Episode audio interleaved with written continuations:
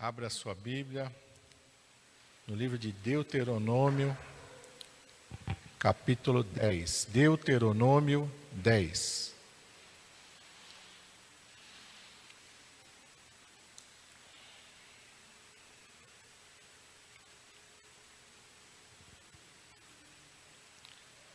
Eu quero ler com os irmãos o versículo 12 e o 13.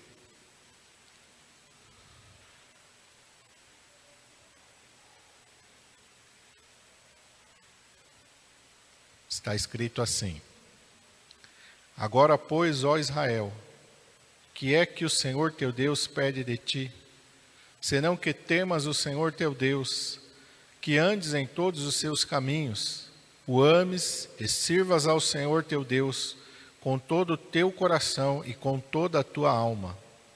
Que guardes os mandamentos do Senhor e os seus estatutos, que hoje te ordeno, para o teu bem é uma pergunta, né? O que é que o Senhor teu Deus pede de ti? E aqui mesmo está a resposta.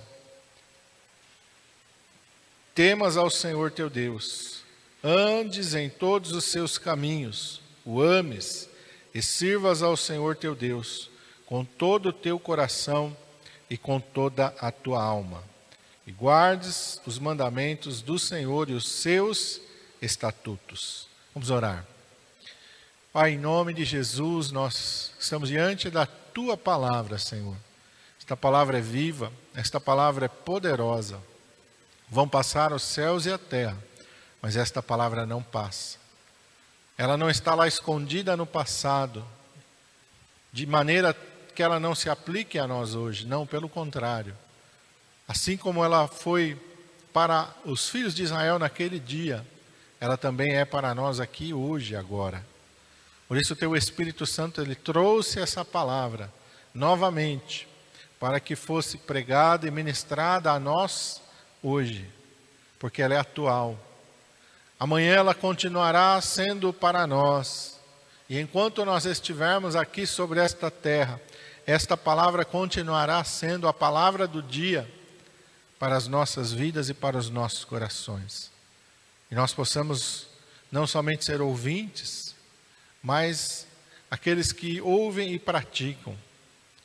Quando o Senhor encerrou o sermão da montanha, o Senhor contou uma parábola para expressar a diferença entre ser somente ouvinte e não praticante, e ser ouvinte e praticante. A diferença é, tremenda, Pai.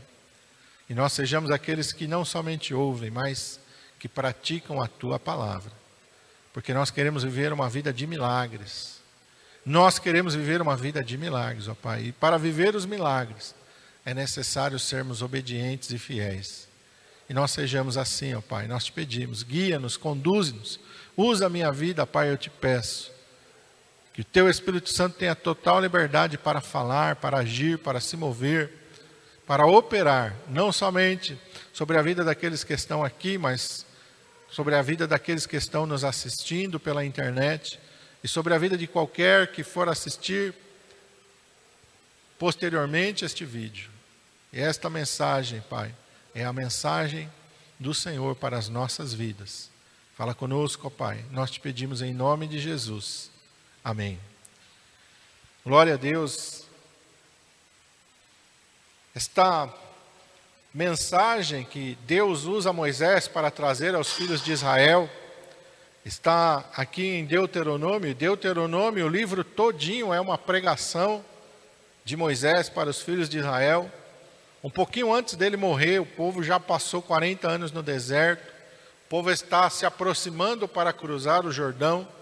Moisés já sabe que ele não vai cruzar aquele Jordão, por causa que ele e Arão pecaram no dia em que, pouquinho antes aqui, no dia que o Senhor mandou eles falarem a rocha e dela jorrariam águas, mas Moisés feriu a rocha duas vezes e dela jorrou água e o Senhor então repreendeu a ele, Arão, e por causa disso o Senhor disse: Olha, vocês não vão entrar, vocês dois vão morrer. Arão já morreu e resta Moisés.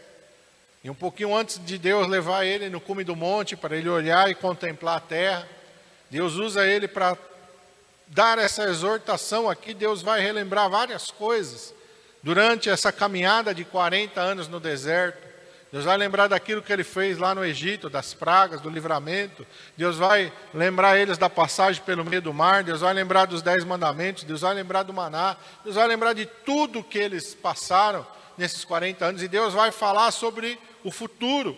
E esse texto aqui é bem específico, porque Deus está falando aqui: olha, o que, que Deus quer com vocês? Por que, que eu tirei vocês do Egito?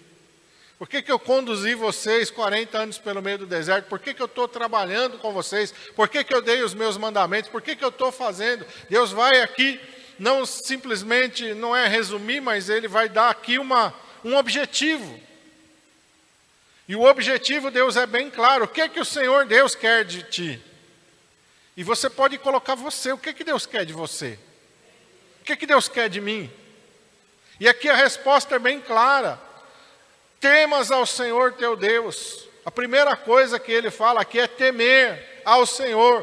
Provérbios 9 e 10 diz que o temor do Senhor é o princípio da sabedoria e o conhecimento do santo é entendimento. O temor do Senhor é o princípio. E o que é temor? É você ter medo de Deus? Não. Respeito, reverência. É você, quando estiver diante do mal, você não ter irreverência no teu coração. É um temor que te leva à reverência. Pastor, pode deixar isso de maneira mais clara? Sim. A palavra de Deus diz que José está servindo na casa de Potifar, e a palavra de Deus diz que a mulher de Potifar olha para José, acha ele bonito, acha ele atraente, e ela fica tentando por diversas maneiras seduzir a José, até um dia em que ela prepara uma armadilha, ela manda que todos os criados saiam da casa sem que José o saiba, ele entra ali para servir, e naquela casa só se encontram ele e ela. Então ela mais uma vez constrange José, tenta seduzir a José. A palavra de Deus diz que ela chega a agarrar na roupa de José, a roupa rasga. E ele sai para fora e a roupa dele fica na mão dela. Mas ele não peca. Porque ele teme ao Senhor. A carne dele com certeza queria pecar. Porque até um pastor fala de uma maneira engraçada, mas é verdade. Ele falou: hormônio não se converte. E é verdade. A nossa carne ela não se converte, a inclinação dela é para o mal, é para o pecado. Então ele sentiu o desejo carnal, mas ele não permitiu que o desejo carnal se transformasse numa atitude. Isso é temor ao Senhor. Isso é temor ao Senhor. Quando Daniel está na Babilônia e é ordenado que ele coma do manjar do rei, mas Daniel conhecia os princípios da palavra do Senhor e ele olha da maneira com que aquele manjar é preparado. E ele vê que aquele manjar é consagrado a deuses pagãos, a idolatria. E Daniel olha e diz: Eu não posso comer dessa comida, porque eu aprendi que isso não agrada a Deus. É ofertado para ele o vinho do rei, mas aquele vinho também é consagrado à idolatria. E Daniel então propõe no seu coração não comer daquele manjar, e o manjar aqui era tudo de melhor, e não beber aquele vinho, porque ele sabia que aquilo não agradava a Deus, e ele faz uma escolha, ele toma uma decisão.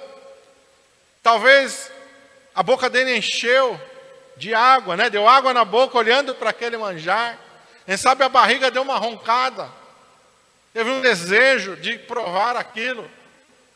Quando ele via as pessoas se alimentando e se fartando daquela comida, talvez até conterrâneos, compatriotas dele, mas a palavra de Deus diz que ele decide no seu coração e os seus três amigos se unem a ele nesse propósito. Isso é temor. É quando ninguém está vendo, porque uma coisa é a gente, na presença de algumas pessoas, a gente ter algumas atitudes, mas lá quando a gente está sozinho, a gente agir diferente. O temor é quando você está sozinho e você fala: Não, peraí, que negócio é esse? Eu não posso fazer, não. Ninguém está vendo, mas Deus está vendo, Ele vê todas as coisas. E eu não vou fazer, não é por medo dele, porque eu tenho medo dele me castigar, não, eu não vou fazer porque eu sei que não agrada e eu quero agradar a Ele. Esse é o temor do Senhor. Ele fala aqui, depois ele fala aqui, que andes em todos os seus caminhos, andar no caminho do Senhor e não no seu caminho. Uma coisa é a gente andar no nosso caminho e querer que Deus ande junto com a gente no nosso caminho. Outra coisa é andar no caminho do Senhor.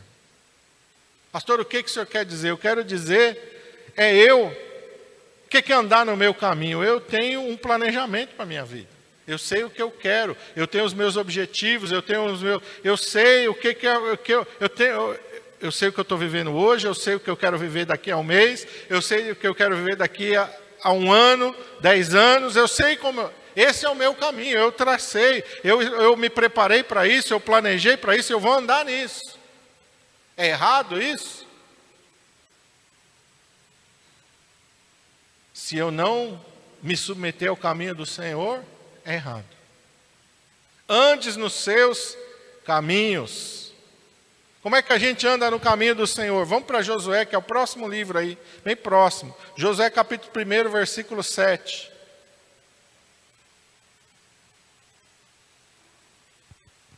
Mas o que será que é o caminho de Deus? Será que é, um, será que é algo misterioso? Não.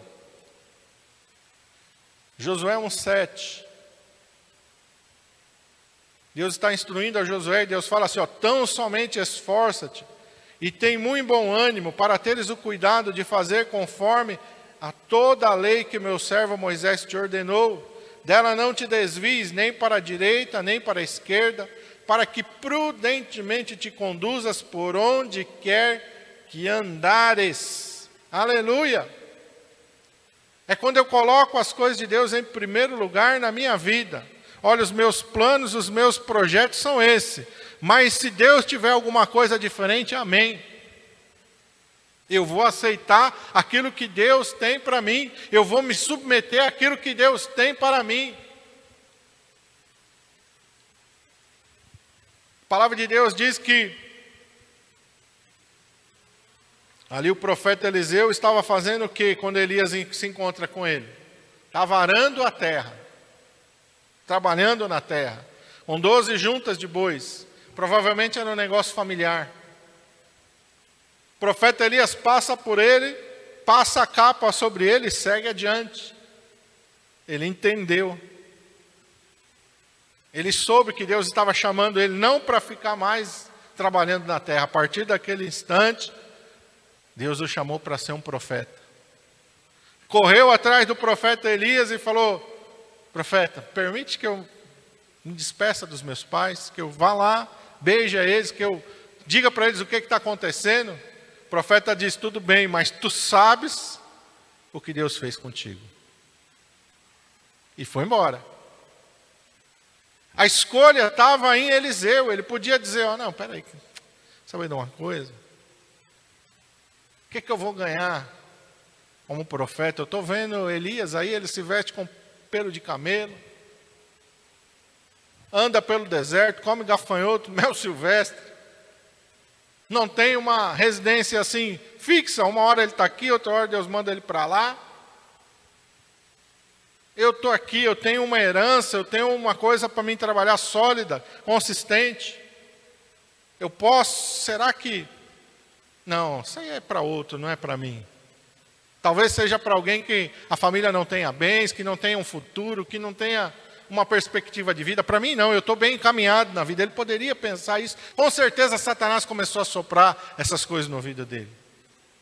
Mas a palavra de Deus diz que ele voltou lá, quebrou o carro, com a lenha ele fez uma fogueira, matou o boi, assou a carne, deu para o povo e foi seguir o profeta Elias sendo um simples servidor do profeta Elias. O ministério dele só começa a partir do dia que Elias sobe, aí começa o ministério dele. Mas ele andou no caminho do Senhor. Pedro, André, Tiago e João eram pescadores, tinham barcos, estavam lá pescando. Mas no momento em que o Senhor Jesus disse para ele: Vinde após mim, a palavra de Deus está lá registrada em Lucas capítulo 5. Eles imediatamente deixaram tudo e o seguiram. Eles entenderam que o caminho de Deus, naquele momento, mudava, não era mais o caminho deles. O caminho deles até aquele dia tinha sido de pesca, de trabalho, de labuta ali. Digno é o trabalhador do seu salário, não era pecado. Pecado seria se eles dissessem não para Deus e continuassem ali. Aí era pecado. Você está entendendo? Você pode ali você continuar na tua caminhada, mas no dia que Deus falar para você, olha, agora é isso aqui que eu tenho para você. Se você não obedecer a Deus, aí você vai estar tá errando aí você vai estar pecando. Você pode continuar na tua caminhada, mas quando Deus te apresentar o caminho dele, você tem que ter submissão suficiente para dizer: Amém, Senhor, eu vou obedecer. Até aqui você andou aqui, até hoje você foi pescador de peixe, mas a partir de amanhã é pescador de homem. Mateus, até hoje você foi coletor de impostos, ah, mas a partir de amanhã você vai ser um pregador do Evangelho, e ele obedeceu. Assim nós temos que ter. Paulo, Saulo, você veio para Damasco como perseguidor, você veio para cá para prender, para maltratar o meu povo, mas eu agora me encontro com você e estou te mostrando um outro caminho. Agora o caminho é pregar o Evangelho. E ele aceitou o caminho do Senhor. Então, quando Deus fala que andes nos caminhos do Senhor, não é somente andar nessa palavra e obedecer, é simplesmente você deixar Deus conduzir a sua vida. É Deus conduzir a tua história.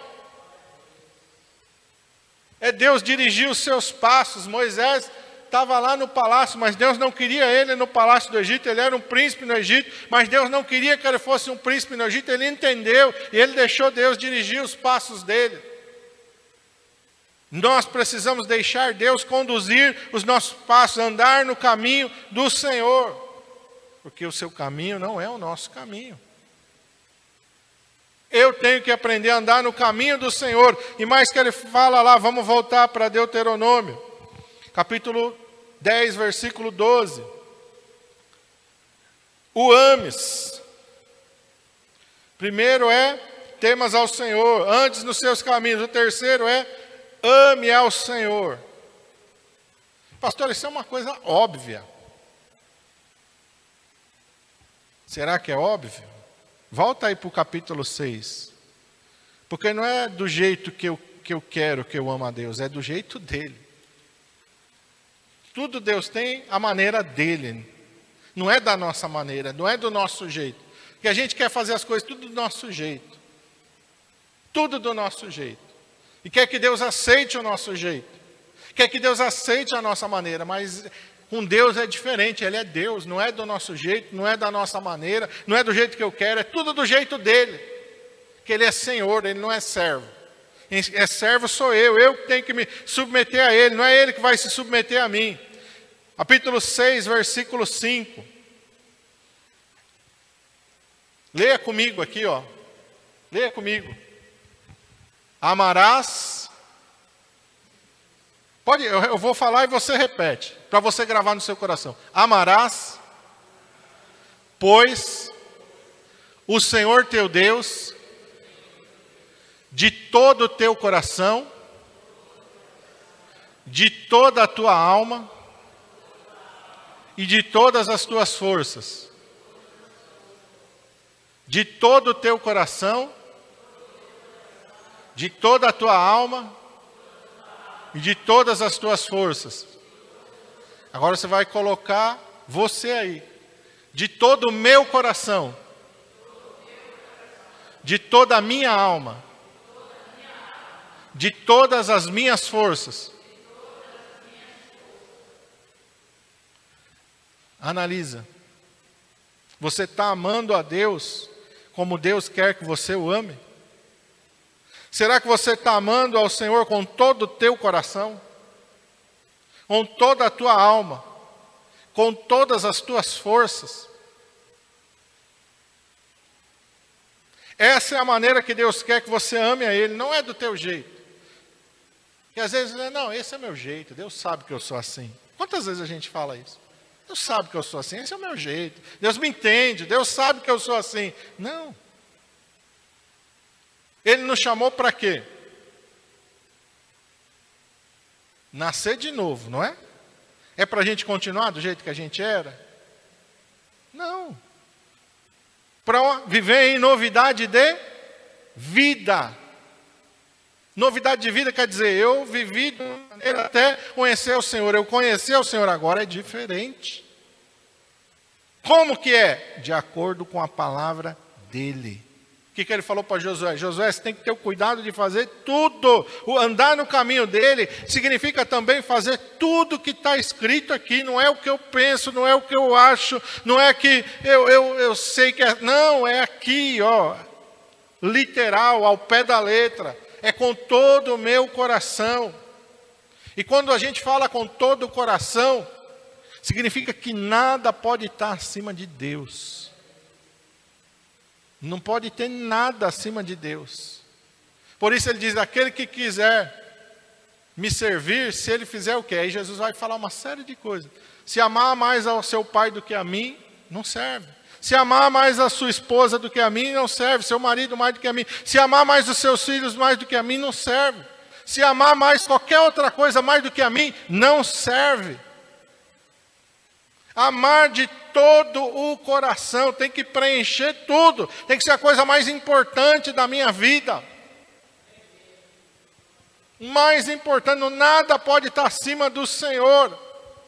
Nada. Por isso, Pedro, quando ele vai seguir ao Senhor Jesus, os discípulos eles vão, eles tomam a decisão, eles rompem com tudo e vão atrás de Jesus. É isso que é amar ao Senhor de todo o coração. É não ter reserva, ninguém, nenhum deles questionou o Senhor Jesus. Nenhum deles perguntou, Senhor, quais os benefícios de te seguir, o que é que eu vou ganhar com isso, o que é que vai ser da minha vida, qual é o futuro que o Senhor está me. Não teve nenhum questionamento, porque eles amaram ao Senhor com todo o coração, e amar significa confiar. Confiar plenamente. Amarás ao Senhor com todo o teu coração, de toda a tua alma. A alma está ligada ao que? Sentimentos. Não pode ter nenhum sentimento maior do que Deus. Ah, hoje eu estou triste, não vou na igreja. O teu sentimento é maior do que Deus. A alma está ligada com o sentimento, nenhum sentimento pode ser maior do que Deus. Ah, hoje eu não estou sentindo de orar, não vou orar. Hoje eu não estou sentindo de ler a Bíblia, não vou ler. Os teus sentimentos não podem ser maior do que Deus. A tua alma tem que estar tá voltada para Ele. Teu desejo, teu pensamento. O que está pensando? O que, que passa todo dia na tua mente? O que, que passa todo dia no teu coração? Qual é a tua curiosidade? Você tem curiosidade das coisas de Deus ou não? As coisas de Deus te atraem ou não? Porque às vezes a gente nutre sentimentos, né? Às vezes é uma, um lugar que você quer conhecer e você passa anos ali. Um dia eu queria tanto ir naquele lugar, eu queria tanto conhecer aquilo, eu queria. Às vezes é. Você não teve assim? Sentimentos assim, de uma coisa que você queria muito fazer, que você queria muito alcançar. E onde é que está Deus aí nos teus sentimentos? Qual é o lugar que Ele está ocupando? Por isso é de toda a tua alma, de todas as tuas forças. Força quer dizer esforço físico. Tem que ter, ah, eu não consigo jejuar porque eu passo mal não vai querer sair jejuando também um dia inteiro de uma vez, você não vai conseguir, mas começa, vou, vou uma hora. Aguentei uma hora, ah, vou repetir algumas vezes uma hora, agora eu vou aumentar para duas. Vai treinando o teu corpo.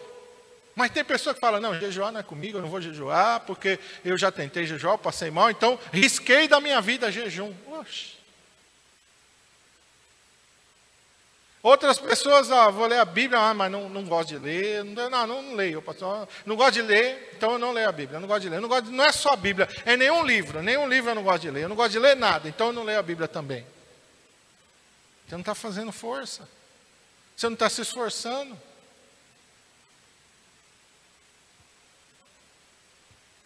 Está entendendo? De todas as tuas forças. Uma vez no ano, não, seis vezes no ano, todos tinham que comparecer em Jerusalém. Essa era a lei do Senhor. Seis vezes no ano, tinha que ir lá subir para as festas. E várias vezes, quando Deus vai falar acerca disso, Deus fala: a alma que não fizer isso, quem não comparecer perante o Senhor, a sua alma será extirpada. Quer dizer, Deus fala assim: olha, não se esforçou para vir até aqui, não veio, então vou cortar. Tem que ter um esforço também na parte física. Não estou falando para você fazer coisas além da tua capacidade, mas tem vezes que dá para fazer e a gente não faz. É só querer, é só se esforçar. Quando é uma coisa do nosso interesse, a gente faz força, a gente vai atrás, a gente consegue. Mas quando é para Deus, é sempre. É, é, é, não, é com todas as tuas forças. Tem que ter um esforço. Tem que ter uma vontade de ir atrás do Senhor. A palavra do Senhor diz que o Senhor Jesus atravessou o mar da Galileia. A multidão viu que ele estava atravessando. O que, que ela fez?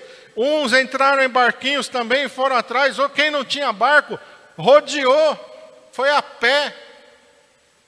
Tem muitos quilômetros ali para rodear, mas o povo foi. Quando Jesus saiu do barco, ele viu uma grande multidão que já estava lá esperando ele. Naquele tempo não tinha zap, não, ó, Jesus está indo para aí. Passou um zap, telefonou, mandou uma mensagem, não. O povo teve que ir mesmo. Esforço. Olha aquela mulher do fluxo de sangue. Eu gosto sempre de citar ela porque ninguém estava mais fraco do que aquela mulher. 12 anos de hemorragia. Quem não só pode dizer que sabe o que aquela mulher, como que aquela mulher estava fraca, quem passou por 12 anos de hemorragia. Quem não passou não sabe o que, ela estava passando, não. Fraqueza, desgaste, desânimo, gastou tudo o que tinha e não foi curado, seu estado de saúde se agravou, a Bíblia diz, se agravou, piorou. Mas ela foi e tocou em Jesus. Foi fácil? Não tinha ninguém. Ela aproveitou que não tinha ninguém. Ela chegou lá de mansinho e estava lá. Não, tinha uma grande multidão, diz a palavra de Deus, que apertava o Senhor Jesus. Todo mundo queria chegar perto dele, mas ela rompeu, ela foi, ela deu um jeito. Ela foi até lá. Muitas vezes isso falta em nós, a gente não tem aquela disposição, qualquer coisa para nós é difícil demais.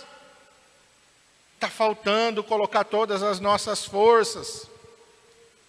que mais que ele diz lá no capítulo 12? Ames ao Senhor e sirvas ao Senhor teu Deus com todo o teu coração e com toda a tua alma. Servi ao Senhor. E aí eu quero ir com vocês para o Salmo 100, versículo 2. Vou deixar o Silas abrir aqui. Servir ao Senhor com com alegria. Você conhece gente que serve a Deus sem alegria? Eu conheço. Você já ouviu alguém falar assim para você: servir ao Senhor é tão difícil, é tão duro, é tão pesado. Não está servindo a Deus com alegria. Servir ao Senhor com alegria.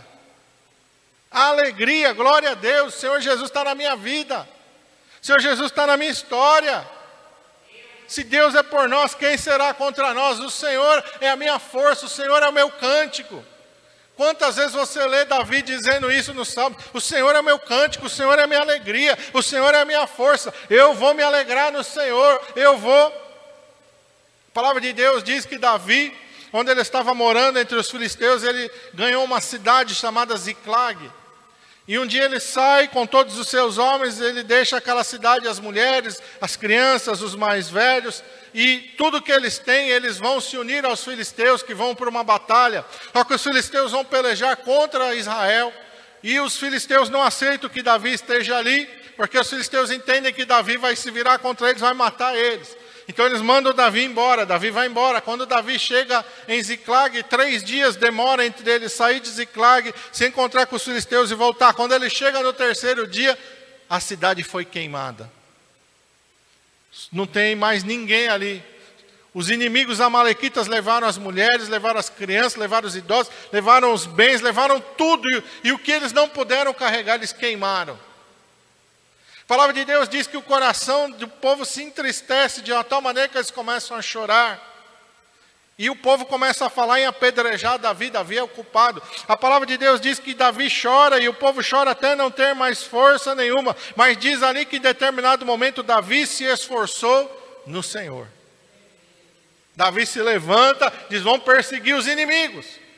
Tem um momento na nossa vida que a gente tem que vencer a tristeza, tem que vencer o desânimo, tem que vencer o choro, tem que se esforçar no Senhor. Olha, Jó, Jó tinha motivo para sorrir, não tinha motivo para murmurar, mas em nenhum momento ele murmurou. Quando a mulher dele disse: Olha, por, como é que você ainda conserva a tua integridade, a tua fidelidade para com Deus? Ele disse: Você está falando como uma louca. Que é isso? Nós recebemos o meio de Deus, não receberíamos o mal. O Senhor deu, o Senhor tomou. Bendito seja o nome do Senhor. Eu não vou dizer para você que naquele momento ele estava alegre, por causa da dor do momento, mas em nenhum momento ele murmurou, e às vezes a gente, a nossa vida é só, é um murmúrio só. A gente só reclama, só reclama, só reclama, só murmura, só chora. E está parecendo aqueles. Tem um, personagem que eu assisti, um desenho antigo, que era o Leão da Montanha, ele tinha um companheiro que era a hiena. Não sei se alguém já assistiu esse desenho. E a hiena, tudo da hiena era, ó dia, ó céus, ó vida. Tudo que ia acontecer, vai dar errado, vai dar errado. Você conhece pessoa assim? Ó dia, ó céu, ó vida. Meu Deus, o sol está demais, aí chove. Meu Deus, essa chuvarada. Está calor demais, aí esfria. Nossa, meu Deus, que frio. Nada está bom, nada está bom. Tudo está ruim. Meu avô dizia assim: quando a barriga está cheia, toda goiaba tem bicho. Quer dizer, está insatisfeito. Servir ao Senhor com alegria. Se alegra no Senhor. Por que, que Paulo e Silas estão cantando lá no, no, na prisão, se eles foram açoitados? Se as costas estão sangrando, está doendo. Por que, eles estão louvando ao Senhor? Porque eles servem ao Senhor com alegria. Mesmo na dor, mesmo na dificuldade, eu sirvo ao Senhor, eu não me arrependo de servir ao Senhor. Você não vê Paulo e Silas falando, é. Paulo falando, é, se eu tivesse lá ainda no Sinédrio, eu não estava numa situação dessa, né? Oh, meu Deus, mas aquele dia lá eu resolvi ser um pregador, né? Agora, aí, meu Deus, aí, olha, onde eu vim parar? Foi apedrejado lá, largado como morto. É, se eu tivesse lá no Sinédrio, né, ninguém ia me apedrejar, né? Meu Deus, como é difícil pregar o Evangelho. Meu Deus, como é difícil. Não, nenhum momento você vai dizer. Vai ver Paulo falando isso, servir ao Senhor com alegria, entrar diante dele com cântico. Louva o nome do Senhor, exalta o nome do Senhor.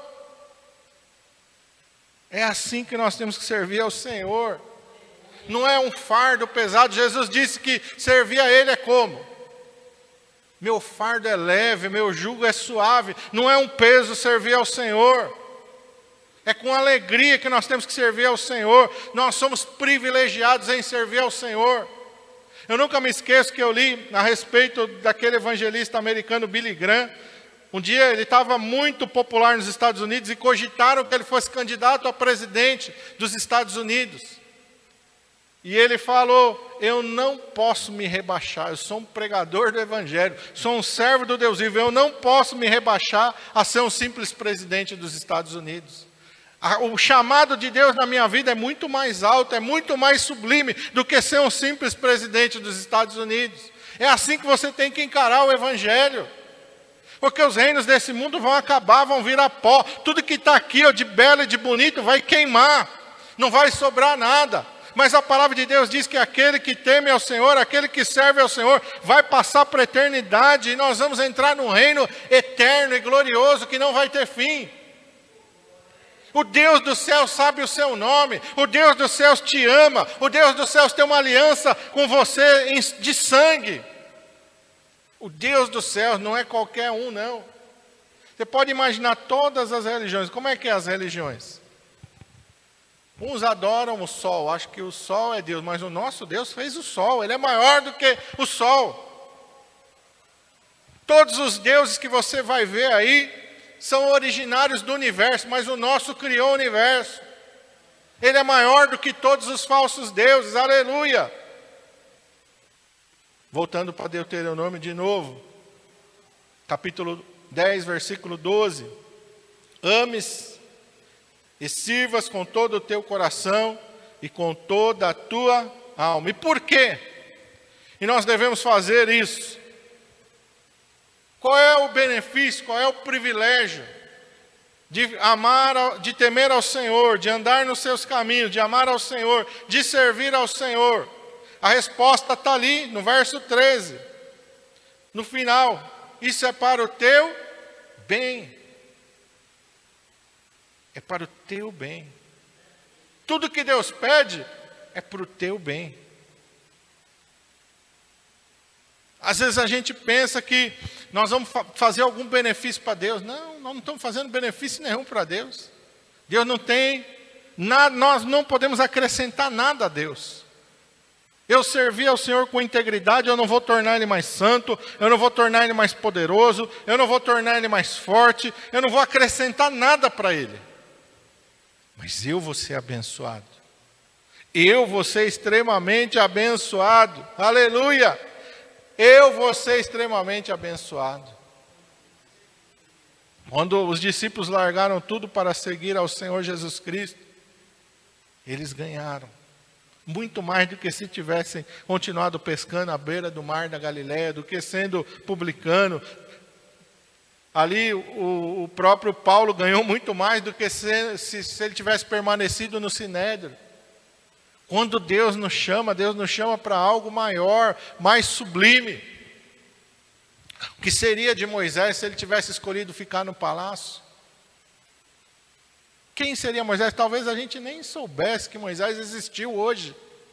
Hoje todo mundo sabe quem é Moisés, porque Moisés andou no caminho do Senhor, aleluia.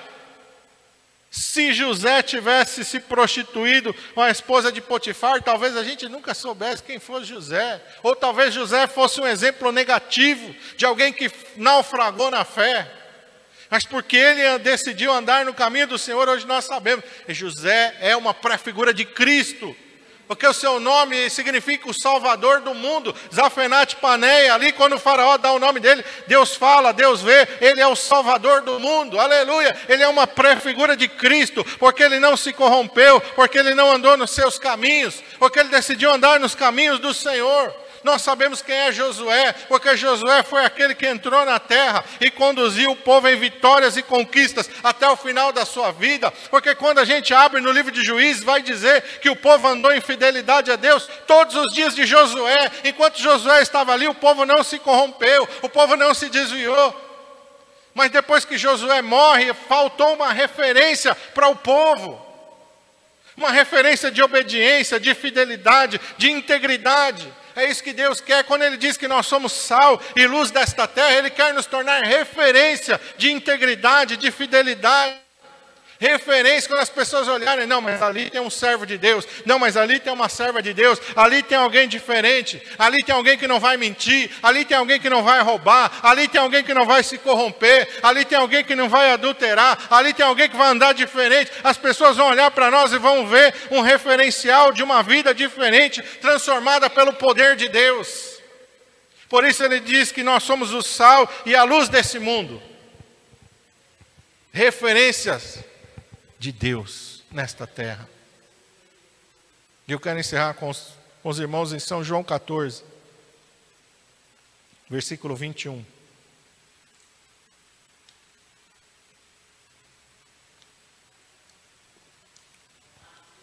Porque tem gente que acha que ama a Deus sem amar Sua palavra. Eu amo a Deus, mas a Bíblia não aceito, não.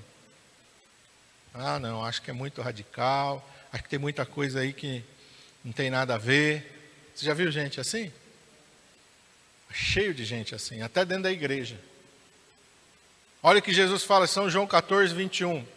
Aquele que tem os meus mandamentos e os guarda, esse é o que me ama. E aquele que me ama será amado de meu Pai, e eu o amarei e me manifestarei a ele. Primeira coisa que Jesus está falando: quem não ama esta palavra, não ama Ele. É blá blá blá. Blá blá blá. Eu amo ao Senhor Jesus. Você ama a Bíblia? Lê a Bíblia? Aplica a Bíblia na tua vida? Não. Então você não ama a Deus. Isso quem está dizendo é Jesus. Jesus aí, na minha Bíblia aqui, quando é palavra de Jesus, está grifada aqui. Aqui está dizendo que é a palavra do Senhor Jesus. Quem não guarda os seus mandamentos, e guardar não é só saber, não é de mente, é viver. É obedecer.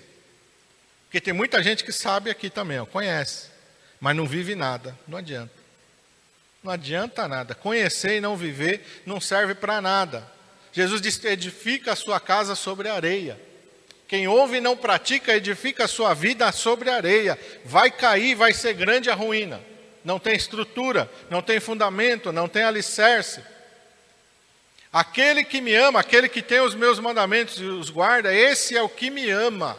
E aquele que me ama será amado de meu Pai, e eu o amarei e me manifestarei a ele. Você só se relaciona com Deus à medida que você se relaciona com a Sua palavra. Não tem como amar a Deus sem amar a Sua palavra. Não tem como conhecer a Deus sem conhecer a Sua palavra. Não tem como se relacionar com Deus se eu não me relaciono com a Sua palavra.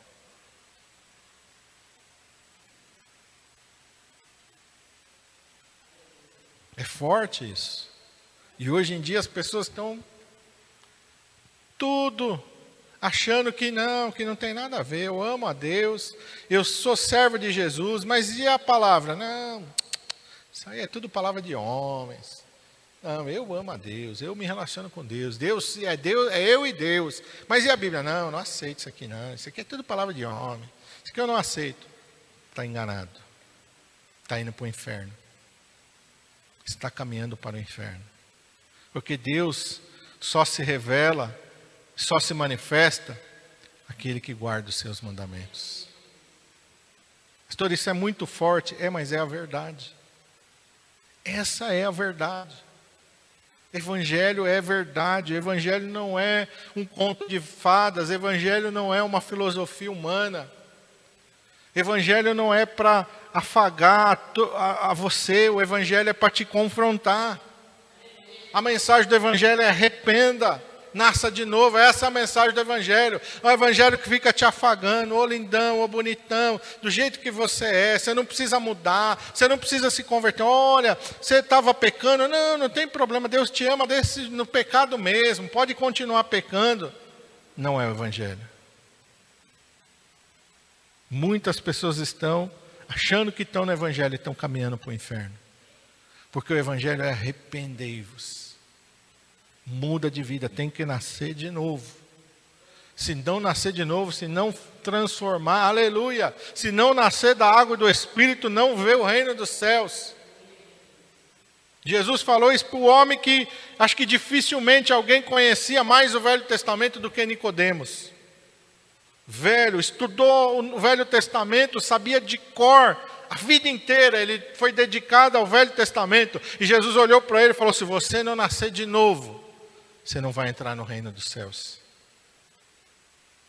Então não é aqui, ó. Tem que se transformar em vida. Tem que morrer para mim mesmo. Se eu não morrer para mim mesmo, eu não vou nascer de novo. Feche teus olhos, curve a tua cabeça. Senhor, essa é a tua palavra, Senhor. A minha parte aqui foi apenas abrir a minha boca e entregar aquilo que o Senhor deu. Essa mensagem não é minha, é tua, Pai. É do teu Espírito Santo. E é o Senhor que leva esta mensagem a cada coração. E só o Senhor sabe qual é o tipo de terra que tem em cada coração. O Senhor disse que alguns são como a terra da beira do caminho. A semente é lançada, a palavra chega, mas o coração está duro.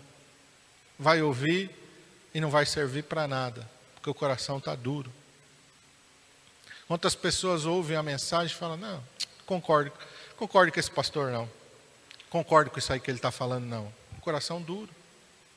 Porque essa mensagem não é minha, é tua. Eu não mudei, eu não manipulei, eu não distorci, eu não disse, olha, não é bem assim. Não, eu entreguei aquilo que está aqui, literal, sem distorção nenhuma. Não acrescentei nada, eu apenas expus aquilo que está na tua palavra. Alguns são coração como pedras, tem pouca terra, não é profundo. Ouve, se alegra na palavra, mas amanhã já esqueceu de tudo. Não aplicou nada, não vai aplicar nada na vida. Nada, nada. Ouviu, mas não, não deixa aquela palavra criar raiz na sua vida.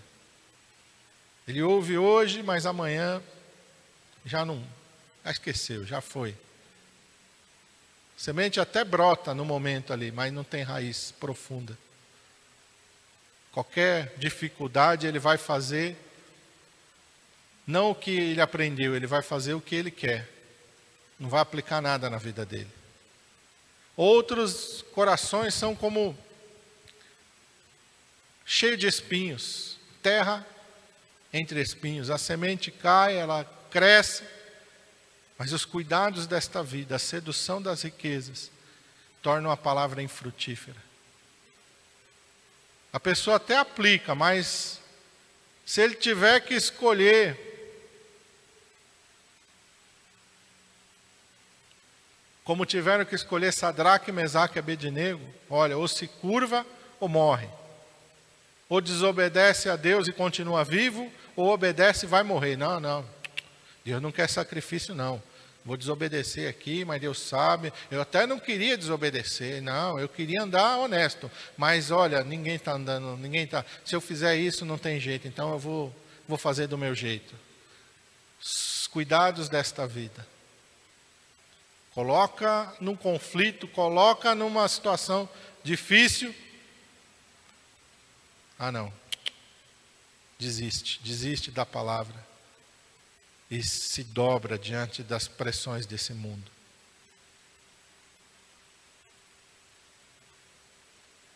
Outro é uma boa terra, na qual a semente, quando cai, ela nasce, germina, ela cresce e ela frutifica 100 por um, a 60 por um, a 30 por um. Que os nossos corações sejam como a boa terra, Pai. Essa é a minha oração não somente pelo meu coração, mas pelo coração da tua igreja, pelo coração dos meus irmãos, que seja uma boa terra, Pai.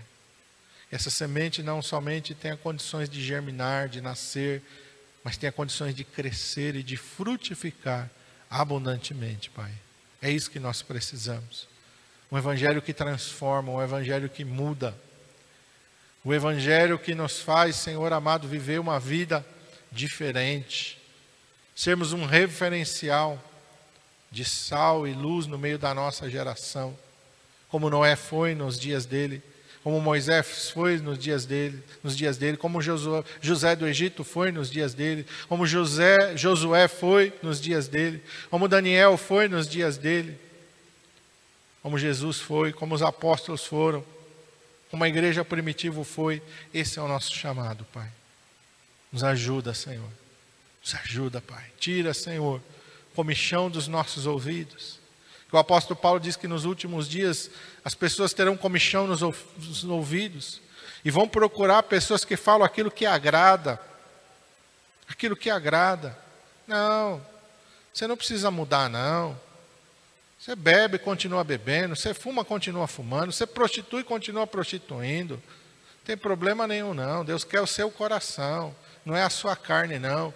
Esse é o evangelho da morte, distorcido no inferno. O evangelho do Senhor Jesus Cristo nos chama para arrependimento, santidade, para viver de uma vida nova, novidade de vida. Nos ajuda, Senhor. Tira o comichão dos nossos ouvidos. Tira as escamas dos nossos olhos, nos dá discernimento espiritual, ó Pai. E principalmente um coração quebrantado e contrito na tua presença. Um coração que, quando é repreendido e quando é exortado, se quebranta e se humilha diante do Senhor e muda. É isso que nós te pedimos, ó Pai. Em nome de Jesus.